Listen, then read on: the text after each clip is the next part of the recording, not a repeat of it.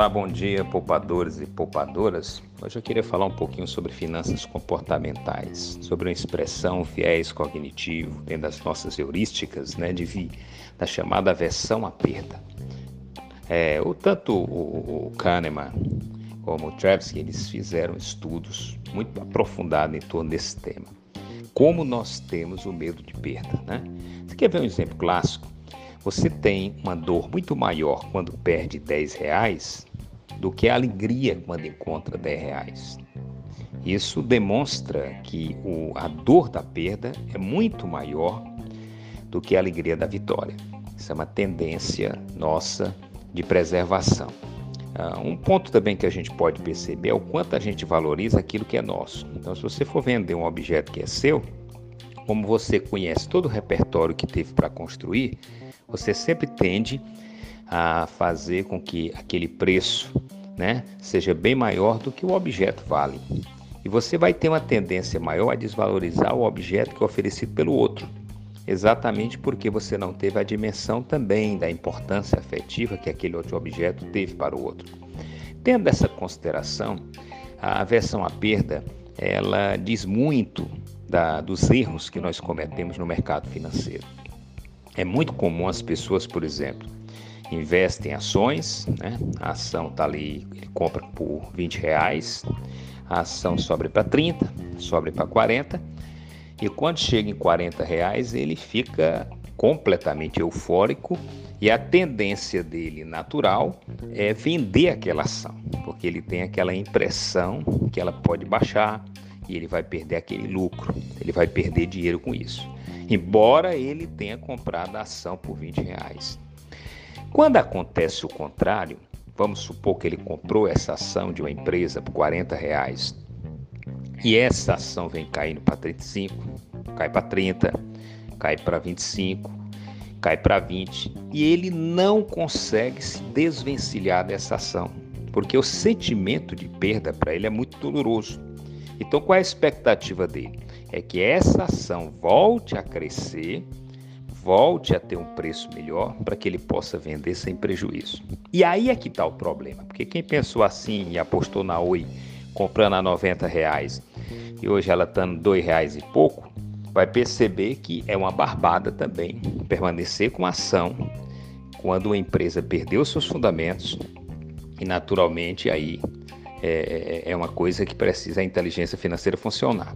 Mas esses, esses comportamentos dos investidores, como por exemplo, por que o investidor aposta na poupança? Porque a poupança não é visível essa perda.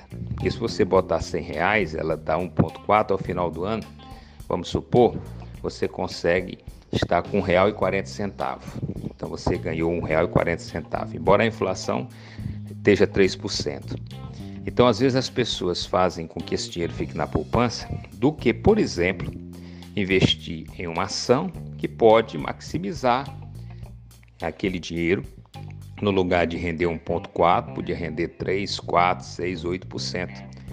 Mas qual é o temor? O temor é que a poupança, para muitos, é muito mais segura, não vai ter perigo de perda e a ação pode sofrer volatilidade e até perda. Então, a aversão à perda Embora seja um mecanismo regular de equilíbrio para que você não tome atitudes loucas, precipitadas, mas por outro lado ela pode trazer um prejuízo real muito maior se nós não soubermos fazer e usar a inteligência financeira.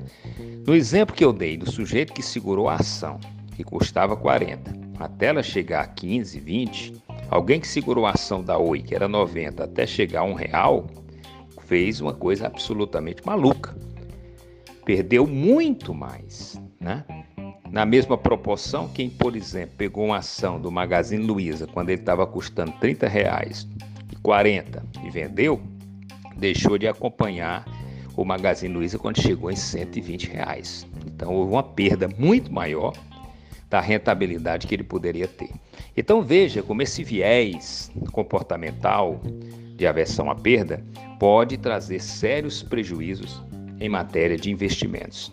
Daí a importância de saber lidar com a racionalidade nos investimentos. Outra coisa muito comum também, além da aversão à perda, é a tendência das pessoas errarem o timing quando vão, por exemplo, investir em ações. É, é muito comum quando a bolsa está disparada, está muito acima de 100 mil pontos, como acontece agora, todos correrem né, para comprar ações porque está sendo bombardeado pela mídia que as ações são bem interessantes, que a renda fixa acabou, que, que se você quiser pensar no futuro tem que pensar em ações. Mas o detalhe é que a pessoa entra muitas vezes quando os preços das ações estão bem elevados, ou seja, aquele preço da empresa é, que está sendo praticado no mercado está muito acima, né? Do que é necessário para que você possa ganhar uma melhor rentabilidade futura. Então o cara entra quando as ações estão no pico. Aí veja bem, aí lá na frente, nós estamos em 132 mil pontos, essas ações caem como caíram agora na pandemia, a, o índice Bovespa caiu para 65 mil pontos. E aí foi uma despencada grande. Aí o sujeito começa a ouvir que vai cair mais, que vai cair mais. Então, aquela ação que ele comprou na alta, ele vai vender na baixa. E aí ele vai perder muito mais dinheiro.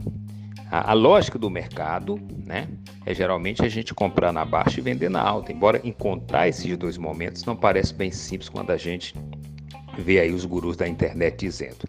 Mas é só para exemplificar para vocês que determinados comportamentos dos investidores é que faz com que muitos naufraguem, porque eles estão todo o tempo antenados, principalmente com o noticiário, e ficam fazendo as coisas ao sabor dos ventos, ou motivados pela emoção, como por exemplo no caso da aversão à perda. Então fica, portanto, aí a dica para vocês que ao pensar, ao pensar acerca de investimentos, nós não podemos deixar que o nosso emo emocional pervada, invada a nossa. O exemplo clássico seria esse. No exemplo primeiro que eu citei, você tem uma ação, a empresa mantém seus fundamentos. Ela tá, tava, você comprou ela por 20 reais, ela tá 25, tá 30, tá 40, você não tem por que vender. Não faz sentido vender. Ela pode chegar a 100. Pode até reduzir, mas ela pode chegar a 100. Na mesma proporção, quando você percebe que comprou a empresa por 60, ela começa a despencar e você está acompanhando o histórico da empresa. Os lucros estão minguando, a vantagem competitiva que ela tem não está mais tão clara, houve uma regulamentação na, na área dela que vai diminuir essa competitividade dela. Esses lucros minguando vai também aumentando o endividamento dela. A ação está caindo, você não tem que esperar nada. Você vai lá e vende. Porque quanto mais você esperar, mais você vai perder. Então são esses cuidados que os investidores têm que ter.